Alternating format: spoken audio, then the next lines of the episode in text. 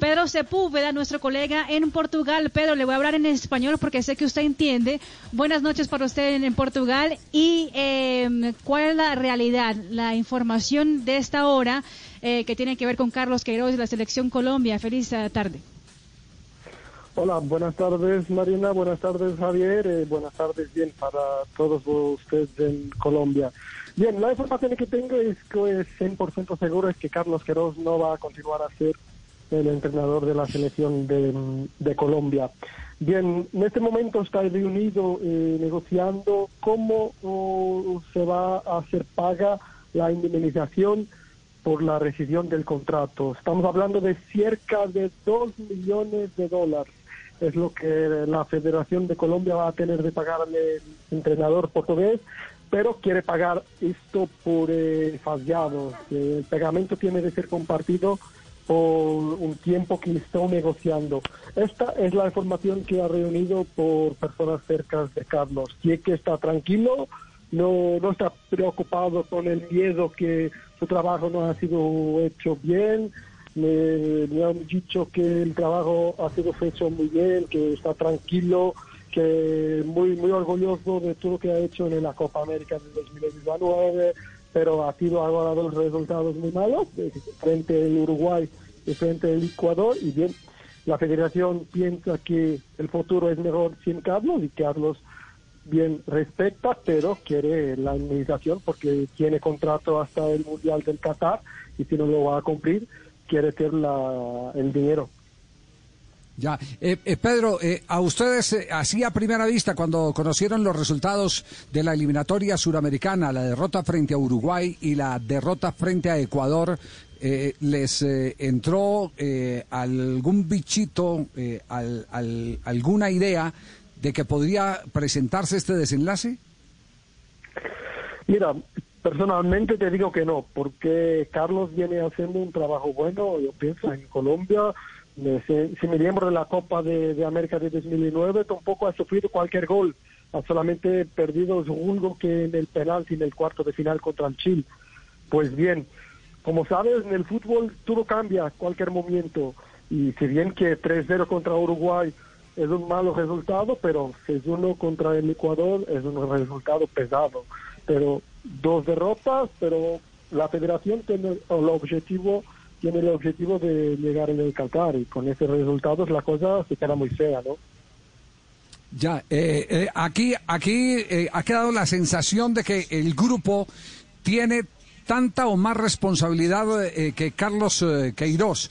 A Queiroz, ¿cómo le fue siempre manejando este tipo de crisis? Porque entiendo que en Portugal también hubo en una oportunidad una goleada eh, ya hace algunos años. Eh, ¿Cómo superó esa goleada eh, Carlos Queiroz y cómo reaccionó el grupo? El problema aquí es, depende mucho de los jugadores, ¿sabes? No es solo de los entrenadores, porque cuando pierdes 3 a 1, si no tienes mano en la plantilla, joder, puedes eh, nunca más conseguir tener la confianza, la motivación de, los, de los jugadores. Aquí en Portugal los jugadores se unieron mucho. Yo pienso, pero es una opinión eh, particular porque no conozco tan bien como vosotros el interior de la selección, pero que pienso que mismo dentro de la selección este resultado ha provocado algún tipo de conflictos entre los jugadores y siento que en este momento los jugadores pueden no estar con Carlos. Ya. Eh, eh, Marina, eh, ¿tiene alguna pregunta final para Pedro, a quien agradecemos infinitamente que nos haya dado su visión y, por supuesto, la última información a través de las fuentes cercanas a Carlos Queiroz? Pues Javier, a preguntarle a Pedro, pues obviamente, ¿cómo queda Carlos Queiroz en ese momento, pues su relación con Colombia? ¿Queda él resentido de alguna manera? Pensaba que eso iba obviamente a tener su objetivo de llegar hasta Qatar y que se corte ahora, ¿tenía algún tipo de malos sentimientos en el camino? Mira, lo que uh, hay conseguido saber es que esto en nada va a afectar la imagen que Carlos ya tiene de Colombia. lo que personas cerca de Carlos me han dicho es que ha sido una experiencia muy, muy buena que le encanta el país, eh, que el proyecto de la selección de Colombia ha sido uno de los mejores que ha tenido.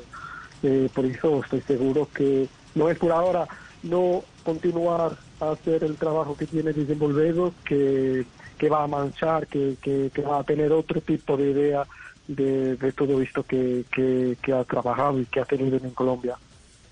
Ya, eh, eh, Pedro, eh, eh, aunque falta por oficializarse el, el, tema, ¿en qué porcentaje da usted ya como, como un hecho el, el que se presente la desvinculación de Queiroz? Pues como te digo, la desvinculación es 100% segura que se va a pasar, 100%.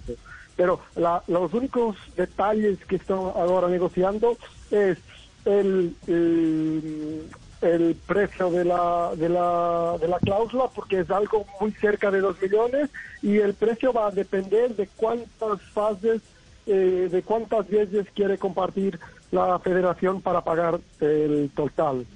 Eso es la negociación sí. que está decorriendo ahora.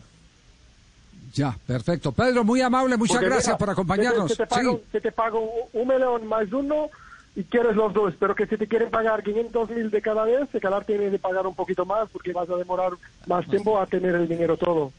Ah, no, claro, claro, es decir, claro, el, lo, los intereses, sí, sí, sí, sí el, el, lucro cesante, todo eso, claro, los intereses, eso, eh, ahí es donde tiene que estar eh, el, el, secreto de la conversación, de la conversación. Si, si paga de una, le, le descuento, y si se demora, pues claro. el precio le se, será mayor, sí, claro. así es. Todo eso que está, que está haciendo falta para que la de que Carlos no es más el seleccionador de Colombia, se, pero tampoco pienso que, va a tardar mucho, ¿eh? pienso que en las próximas horas vosotros ahí en Colombia vamos a ser uno de los primeros a saber. Perfecto. Pedro, gracias. Estaremos pendientes de récord porque veo que ustedes tienen directo la fuente con eh, Carlos. Nosotros quedaremos pendientes de nuestra eh, versión eh, a través de la Federación Colombiana de Fútbol. Un abrazo y gracias por acompañarnos aquí en Blog Deportivo. Gracias, Dios. Un abrazo para todos vosotros ahí en el plató y también para Colombia.